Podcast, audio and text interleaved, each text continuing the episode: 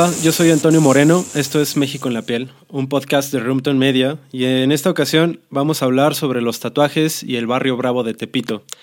Para esto nos acompaña Heriberto, eh, conocido en el mundo del tatuaje como el chino, el chino de Tepito. Chino, ¿cómo estás? Bien, buenas tardes, gracias por invitar. A ti por estar aquí y por tomar el micrófono.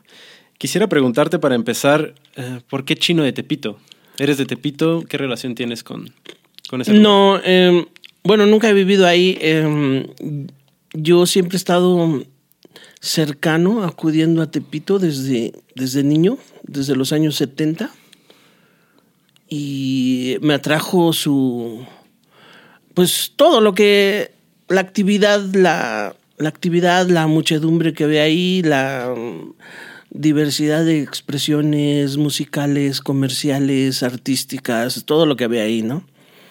El fútbol, todo eso. Sí. Eh, pero este había un movimiento que se llamaba El Arte Acá, el cual yo seguía de cercas y, y siempre que tenían actividad o hacían algo, yo los seguía.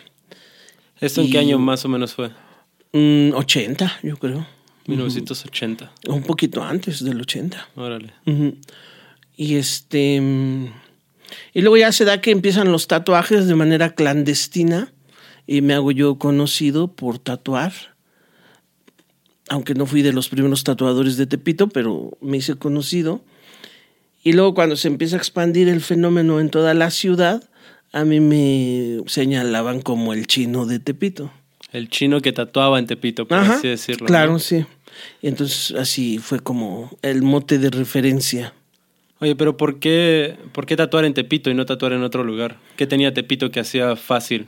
Bueno, en, en ese momento, en los ochentas, este, la ciudad era otra, ¿no? Es este hace, ¿qué? 40 años. La ciudad era otra, no había tantos tianguis, no había globalización, cualquier mercancía de otro país era considerada contrabando, fayuca, Sí. era considerado delito, cualquier actividad este podría ser considerada como subversiva, ¿no? Como, no sé, eh, había demasiada represión policíaca, había muy al interior de Tepito un mercado negro en el cual nos podíamos mover, pero era riesgoso ahí estar, era, era común la extorsión policíaca y, y otras cosillas ahí. Entonces, o sea, me estás diciendo que si se llevaban a cabo actividades en Tepito de forma clandestina o bajo el agua, el tatuaje también lo era. Sí, sí, el tatuaje estaba prohibido. El tatuaje estaba no prohibido por la constitución, pero sí por... Por la moral, ¿no? De ese entonces. no, no, no, por los cuerpos policíacos. Era un cuerpo represor. Se dedicaban a asaltar a la gente en las calles, a detenerlos por cualquier motivo, porque traían el pelo largo, porque eran comunistas o traían libros de no sé quién. Libro rojo, ¿no? de- no, del capital o algo Sí. así, ¿no? Ya sabes. Este, por traer tatuajes, por traer ropa rara, cabello largo. O sea, te detenían cuando querían y te chingabas y podía ser motivo de una cachetiza, una tortura o algo. Oye, y en Tepito entonces se refugiaron los primeros artistas del tatuaje en la ciudad para tatuar o por qué en ese lugar se podía tatuar a pesar de las condiciones policiales y políticas y sociales? Sí, bueno, era un mercado negro entendido, ¿no? Digamos, sobreentendido, digamos que tolerado, ¿no? Eh, O sea, te iban a extorsionar o pero ahí se toleraba la venta de pornografía, la venta de contrabando, se toleró el tatuaje, o sea, todo era tolerado, todo era maquillado. Nosotros ahí inventábamos letreros que que se arreglaban tatuajes, se borraban tatuajes o cosas así para que la gente se acercara, ¿no? Órale. Entonces todo era como disfrazado. ¿Qué edad tenías tú entonces? Más de 20 años ya.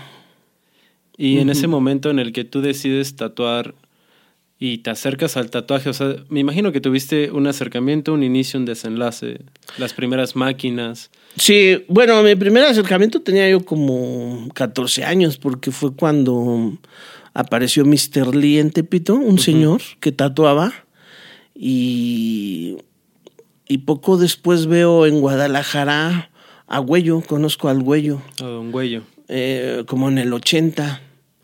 Entonces esos fueron mis primeros acercamientos. Ya después eh, tatuaba yo amigos, bueno, no amigos, sino gente que se quería tatuar, ¿no? ¿Cómo era esa gente que llegaba a tatuarse? O sea, la gente eh, estaba, o sea, conocía que los tatuajes iban a causarles quizá algún tipo de marginación social o que estaban prohibidos. Entonces, ¿cómo era esa gente que se atrevía a ir por un tatuaje a Tepito? Ajá, precisamente era eso que, que bueno, eh, los que llegaban con Mr. Lee, no sé cómo llegaban, tal vez llegaban pidiendo un tatuaje, pero los que llegaban conmigo era a través de, de borracheras, de a través de andar ahí fumando marihuana y escondiéndonos y eso. Y entonces a través de reuniones de, digamos, de ñeros, digamos. De desmadre. este, ahí salía el tema del tatuaje.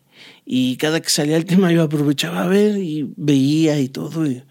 Y, sí, cuando ya empecé a tatuar, yo me apuntaba, yo te lo hago, yo te lo compongo, yo te lo arreglo. Oye, ¿ya tatuabas con una máquina como las conocemos ahora?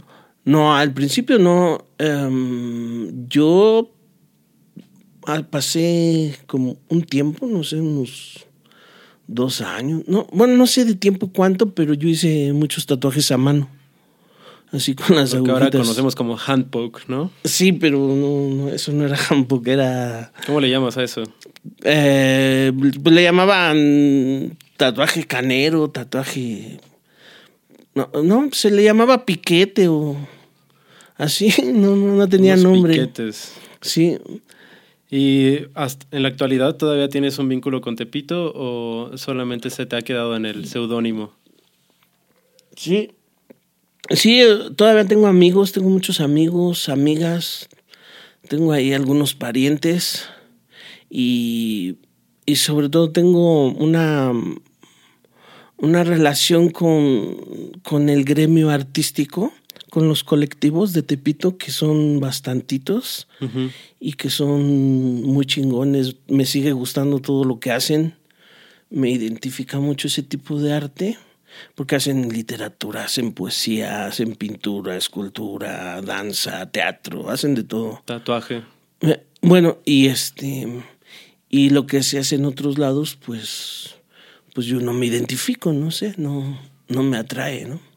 Sí, ¿crees que si no hubiera sido en Tepito, eh, los primeros estudios o las primeras shops, ¿eran shops las que habían en, Tepito? Para no, no, no, no era ¿Cómo era, ¿Cómo era el local? ¿Cómo era el lugar donde se tatuaba? Bueno, donde estaba Mr. Lee era un tapanco, un tapanco de un, de un local. O sea, entrabas a un local de cortina, de eso, ¿sabes qué es cortina metálica? Y arriba había un tapanco donde no se veía lo que estaban haciendo. Y ahí él tatuaba. Ya. Eh, yo pues tatuaba escondido en bodegas, en vecindades. años después salía a puestos a tatuar. tatué en peluquerías. Tatué en la peluquería de los baños Raúl, en, así en dos, tres lados pero principalmente en bodegas. ¿Y la primera tienda de tatuajes existe? ¿De que ¿De tatuajes de, en el DF? Sí. No, ya no existe, era lo que sería lo que es este Mr. Lee. O sea, esa, esa podría ser la... La primera que yo vi, que el primer lugar con letrero que dijera tatuajes es ese. El de Mr. Lee. ¿Y en dónde estaba? ¿En qué calle eso? ¿En qué barrio? En Calle Florida 66 en Tepito. Órale. Pues eso fue como en el año 80. ¿Y crees que pudo haber sido en otro lugar de la Ciudad de México donde se hubiera dado el tatuaje o qué condiciones tenía Tepito para que ahí pudiera anunciarse tatuajes por primera vez? Mm, pues yo pienso que era un lugar tolerado, un lugar en donde la gente se resistía, no se dejaba al abuso policíaco, a a la represión policíaca, la gente verdaderamente no se dejaba, ¿no? Eh, a no ser que hubiera de verdad eh, motivos para una detención o algo así, un allanamiento, pues la gente tenía que permitirlo, pero la gente se imponía, imponía sus derechos, se hacía respetar y era el único lugar, al menos que yo conozco, donde se detenía mucho la policía, el abuso policíaco, ¿no? Porque en otros lados, a plena luz del día te detenían, te subían y nadie decía nada. En, la Ciudad de México todavía no existían derechos humanos, todavía no existían todos esos... Oye, ¿y en qué momento o después de cuánto tiempo comienza a salir el tatuaje como oficio visible de Tepito? hacia otros, no sé, en mercados, me, me viene a la cabeza el chopo. Eh, Ajá, pues inmediatamente, ¿eh? Inmediatamente ahí del, del 80 al 84, por ahí, eh, acudía ya mucha gente a Tepito a tatuarse. Ya iban a buscar un tatuaje, ya le habían visto a alguien un tatuaje ese alguien les había dicho que en Tepito y la gente iba y daba con nosotros, quién sabe cómo, pero aunque estuviéramos escondidos, daban con nosotros. Entonces, este, ahí se empezó a popularizar y, y ahí en ese momento en la ciudad hubo un, pues un, una, un torbellino que vino ahí a, a alterar todo ese abuso policíaco, todo ese desorden que y aparecen demasiadas este, pandillas juveniles llamadas bandas. Las bandas. Aparecen los punks, los sonideros ya tenían tomadas las calles, este, hubo mucha rebelión ya eh, en, el, en las calles, en el DF y en el Estado de México, y, y también sucedió el, el el terremoto. Este creo que dijeron que ya no iban a abrir más escuelas de SSH, de la boca, y bueno, ahí uh, se alteró todo, ¿no? Y, y ahí la gente empezó a rebelarse, todo el mundo se empezó a rebelar y la gente se empezó a tatuar y empezaron a salir tatuadores por toda la ciudad. Bueno, no por toda la ciudad.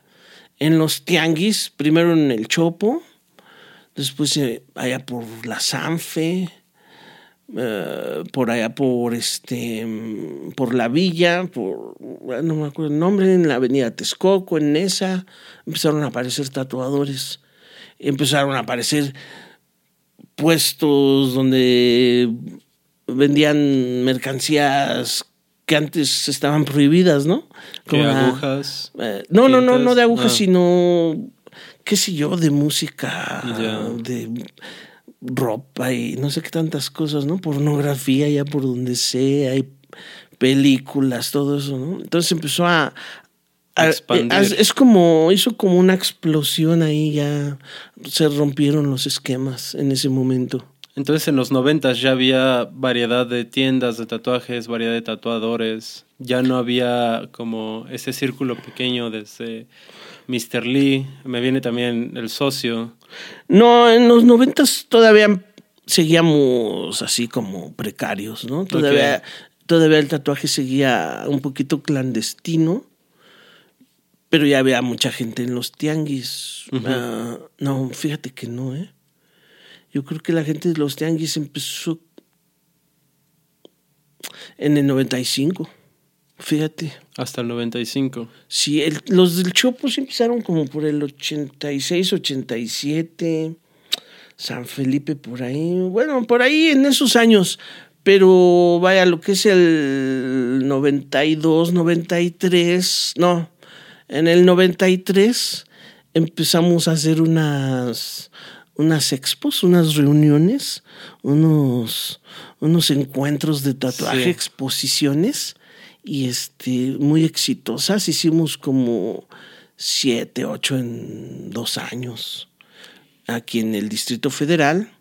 En la segunda mitad de los noventas. En el año 93. Ok. Y de ahí es cuando empezaron a salir muchos tatuadores, de ahí empezó a salir el tatuaje como como tema de reportaje en los periódicos, en las revistas, Sí. en la televisión. Ya un fenómeno social. Ajá. Bueno, por lo menos ya fue visible, aunque seguía siendo mal visto, pero. Y seguía siendo mal abordado en, por el tono de los reportajes, pero ya eh, apareció. Ya había cierta, cierta información, ¿no? Sí, al respecto, yo creo que es muy importante porque cuando uno se informa existen las dos caras, como siempre, la mala información y la otra información que va a llegar a la gente correcta. Claro. Y también pienso mucho en qué momento, a, us- a usted yo he visto que le dicen padrino, padrino chino. Eh, ¿Existen los padrinos del tatuaje en México? No, bueno, este. mm, el tatuaje en México, este. Nosotros, eh, los, digamos, los primeros que estuvieron en el tatuaje, eh, los primeros que tatuábamos en Tepito, que eran unos cuates que llegaron antes que yo, eh, los rusos, los caracoles, Ray y Pepe, eh, varios, éramos varios, ¿no? Bueno, yo llegué después que ellos, Ok. pero am, tanto ellos como yo no sabíamos nada de tatuaje. Y lo que sabíamos, bueno, por lo menos en mi caso, lo que yo sabía era, era nada. Y yo le batallaba con los clientes, que era puro lacra, puro canero. Y ellos me decían, no, ponle a la tinta esto. O amarra este alambre así, o haz, O sea, el haz cliente esto, haz aquello te decía cómo. me orientaba, pero ellos traían cierta experiencia de la cárcel, cierta experiencia de que habían visto los tatuajes en algún lado, que era ya sea la cárcel o podía ser Estados Unidos o podía ser una cárcel de Estados Unidos o, o nada más, ¿no? Y, y de ahí me, me, pas- me, me corregían, me, me auxiliaban al momento de estar tatuando y a mis cuates de esa época también. Y muchas costumbres vienen de la cárcel, vienen mucho, inclusive terminología, eh, eh, hábitos, este, Códigos. eh, sobre todo, y, Sí. y, y sobre todo, sobre todo, principalmente, la cultura del tatuaje viene de la cárcel porque ellos explicaban con exactitud lo que era una simple telaraña, un simple toro, un, una- una- un simple cráneo, que para mí que nunca había pisado una cárcel era solo un dibujo, y ellos me ubicaban, me aterrizaban. No, es que esto es esto por esto, y me lo voy a hacer por esto. Y, sí, había y un hay- gran significado Claro. detrás de cada tatuaje. Claro, y no escrito. Sí. Entonces, todo eso nosotros lo adoptamos, ¿no? Toda esa terminología, todo, todos esos adjetivos eh, a los que te refieres, todo eso los adoptamos. Pero Y- existe- Y, y siguió como costumbre hasta el día de hoy. ¿Existe el padrino del tatuaje? No, no existe como tal, pero si te das cuenta, este. Como este es un oficio, te repito, de que no sabíamos nada. Sí. y, y es incierto, es incierto que recibas un ingreso económico, es in- incierto que, que vayas a tener clientes, sobre todo en aquella época era incierto que fueras a tener clientes o que fueras a tomar eso como oficio o como trabajo o que lo fueras a hacer bien porque era totalmente incierto todo, ¿no? Sí, no había escuela de tatuajes. Exacto. Entonces yo me acercaba a, a mis amigos o a gente tatuada, eh, más correteados que uno, y yo les decía, no, pero es, conseguí una tinta, pero luego ya no, ya no voy a conseguir más tinta. No, no te preocupes, va a pasar esto y esto y aquello. Entonces era como, como que pides el consejo y te apadrinan Sí. deja de preocuparte, tú haces esto, tú dedícate a aquello, ¿no? Entonces, la misma gente en, en, ese, en, ese, en esa atmósfera marihuanesca decía, es que es tu padrino, ¿eh? porque te está padrinando, ¿eh? ya sabes. consejos generacionales que pasaban de tatuador a otro. Sí, y, y, a la vez yo los he tenido que pasar a otros, ¿no? Entonces era un, un este considero que hasta se formó una tradición, digamos, mm, oral, ¿no? Oral, porque no está escrito, son puros, puros choros. ¿Y eso continúa hasta ahora? Sí, sí, sí. ¿Qué, qué eh, elementos del tatuaje, como tú lo concebiste en Tepito en ese entonces, se conservan hasta ahora y cuáles otros se han roto con la modernidad y con eh, las redes sociales? Bueno, es que hay este. Mm, hay dos formas, ¿no? De ver el tatuaje. La manera antigua, la manera tradicional, es, es este. Mm, el simbolismo del tatuaje lo que significa para ti, ¿no? Eh, como decías tú hace rato, ¿por qué te vas a aventar esa bronca de tatuarte? pues hay un motivo muy poderoso para mi vida, lo voy a adquirir, voy a pagar con un dolor muy grande de mi piel y mi vida va a cambiar porque ese símbolo me trae una magia, ¿no? Sí. Y, a la vez lo luzco, a la vez me gusta en mi cuerpo, es una diversión, ¿no? Eh, con mi cuerpo, es, eh, y el tatuador tiene cierto respeto de eso y el tatuador emplea sus habilidades para servirte, ¿no? Esa es la tradición. Eh, lo actual eh, es, es, una corriente como moda. Eh, chavos que se creen artistas porque estudiaron en, en, escuelas de arte y que vienen a imponerle a la gente sus diseños y, la gente que no sabe que lo que es tatuarse y dice tatúame el cuello, tatúame la frente, tatúame las manos y, y y hay cierta, cierta ligereza y cierta superficialidad al, al vivir el tatuaje. Y la gente de antes era muy, muy crítica, muy... Te enjuiciaban, te enjuiciaban como tatuador o como tatuado. Te decían, ¿por qué te haces esas mamadas? No le juegues al verga, estás pendejo. Deberías de hacer esto o aquello, en fin, ¿no? O sea, la gente de antes sí te cuestionaba y, como tal tú, ibas a responder en, posteriormente, ¿no? Sí, ibas a tener una respuesta reaccionaria totalmente. Ajá, sí. Podríamos decir que el tatuaje como antes se conocía iba impregnada de un honor, tanto hacerlos como portarlos. Mm, bueno, eh, o sea, el, honor en el tatuaje yo creo que también va a partir de que como padrino del tatuaje quizá no le cuentas también las cosas a todas las personas, sino a personas que tú has decidido contárselas, ¿no? No, no te entiendo bien. O sea, el, honor, me refiero al honor como te has ganado este tatuaje o te has ganado la palabra tatuador, porque para ser tatuador se necesita mucho. Y para compartir secretos de tatuador con tatuador, se necesita también saber quién es la otra persona. Sí, bueno, e, eso no se hace así como por intención, ¿no?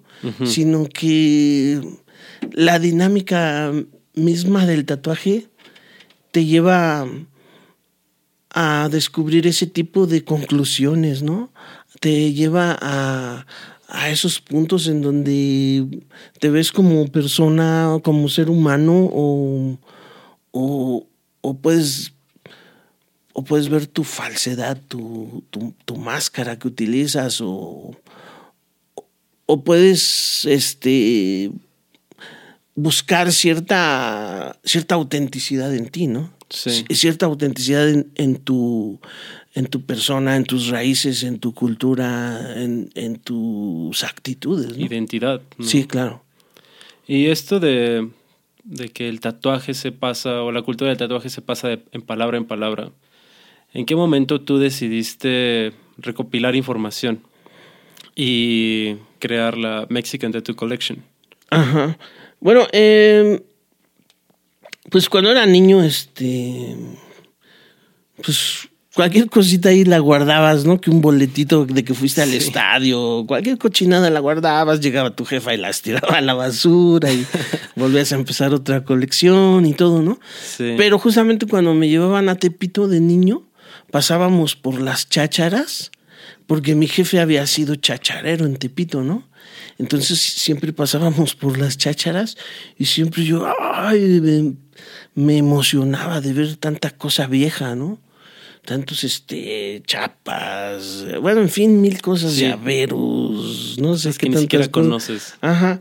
Entonces, este, todo eso me emocionaba verlo. Y, y siempre que podía guardaba pues alguna revistita, algún recorte de una mujer desnuda o de un futbolista, lo que podía, siempre guardaba. Pero ya como por el... Y, siempre perdí muchas cosas de lo que coleccionaba, pero ya como cuando hice muchos tatuajes, digamos en los ochentas, este, ya agarré y busqué todo lo que tuviera tatuajes en, en mi colección y lo eché en una caja. Y ya lo empecé a atesorar. Y ya todo lo que podía lo, lo iba yo guardando, guardando. Y ahorita ya son como más de 30 mil documentos.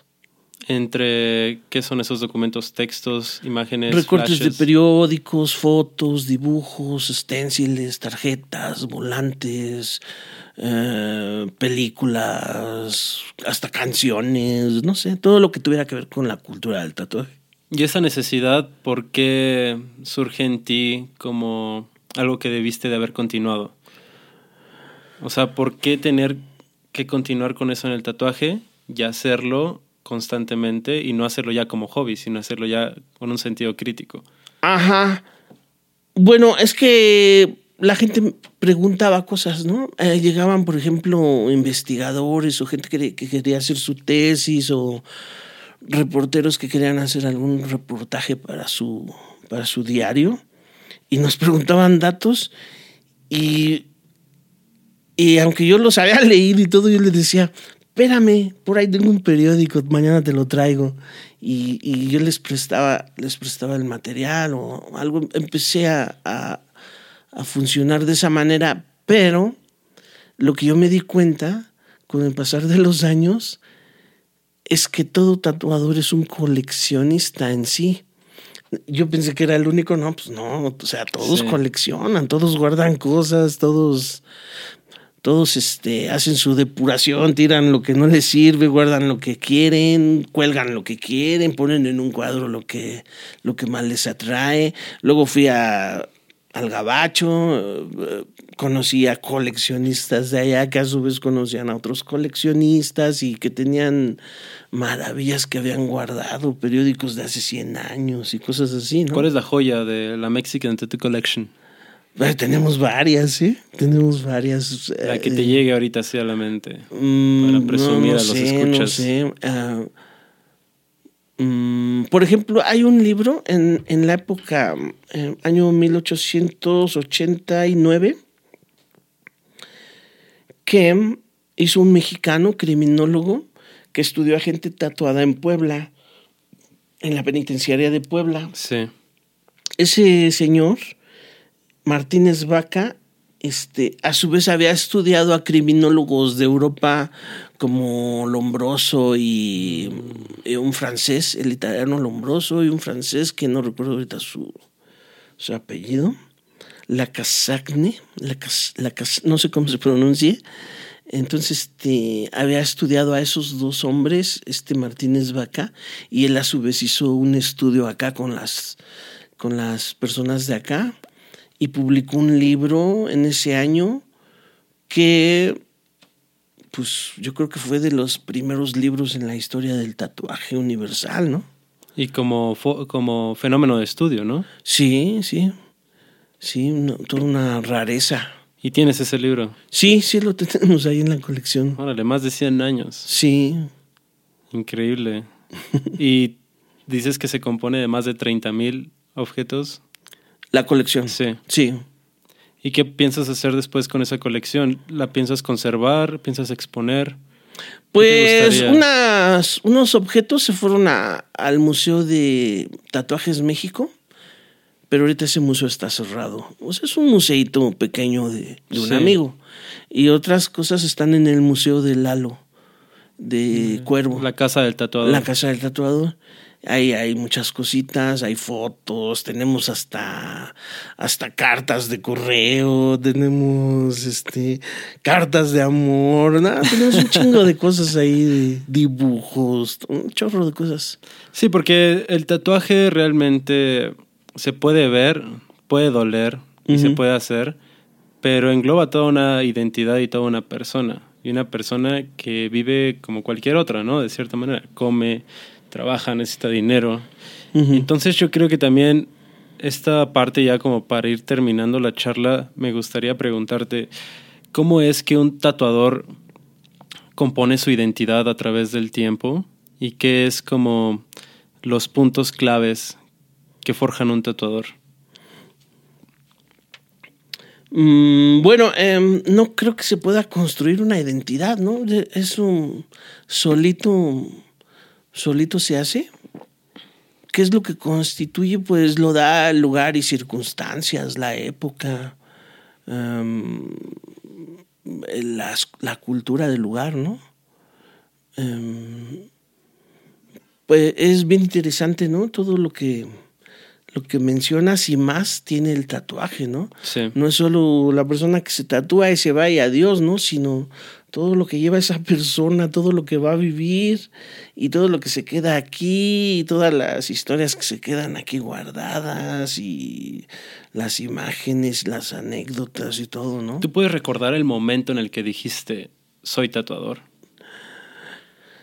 Pues no, no, no yo ni me creía tatuador, yo, yo andaba este, pues más bien yo me creía vago, ¿no?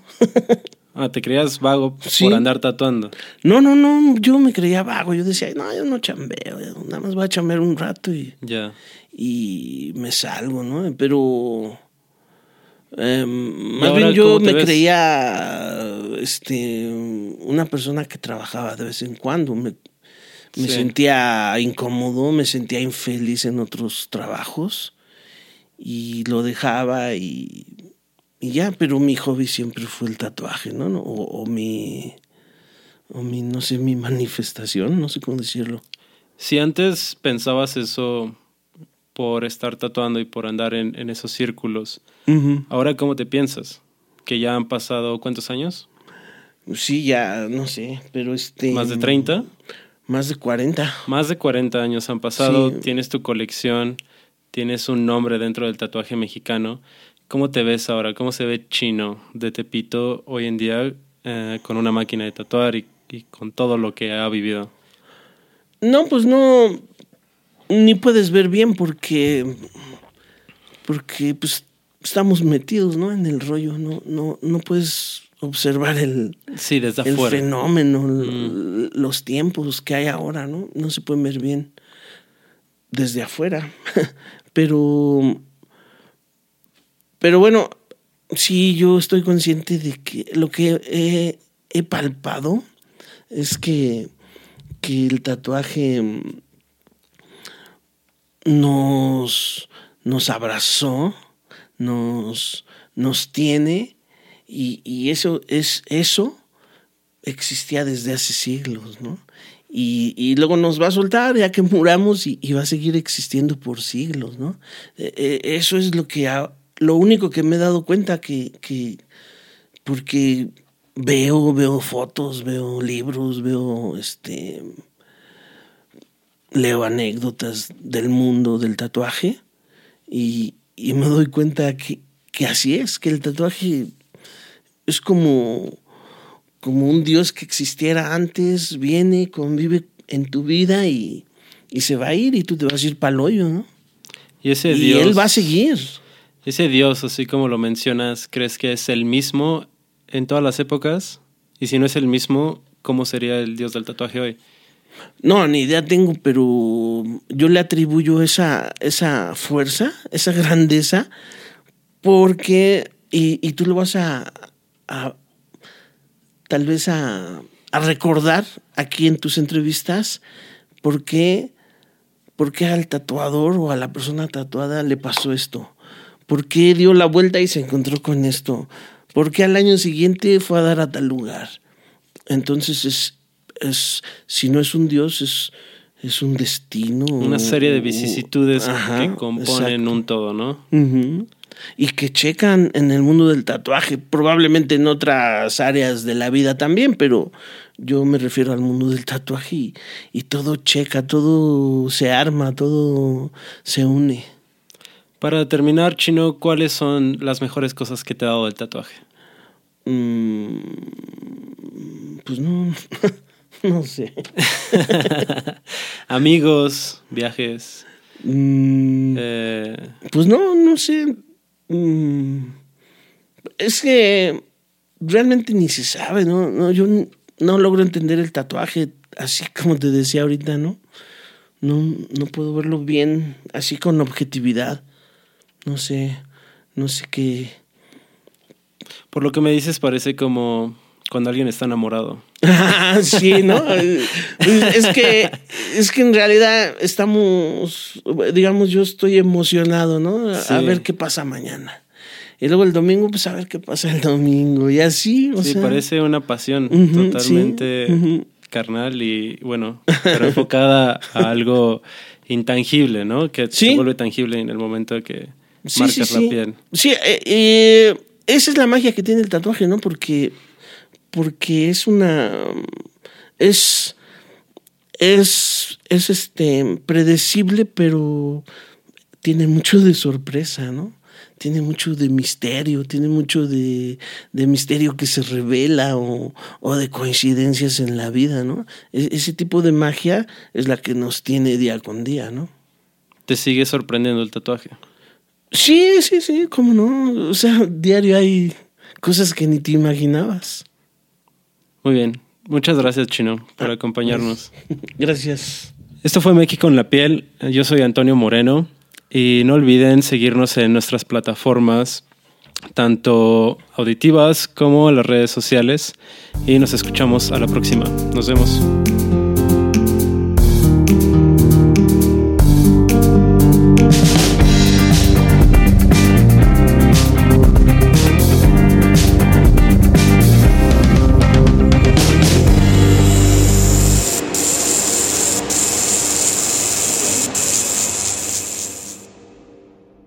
Roomtone. Eres lo que escuchas.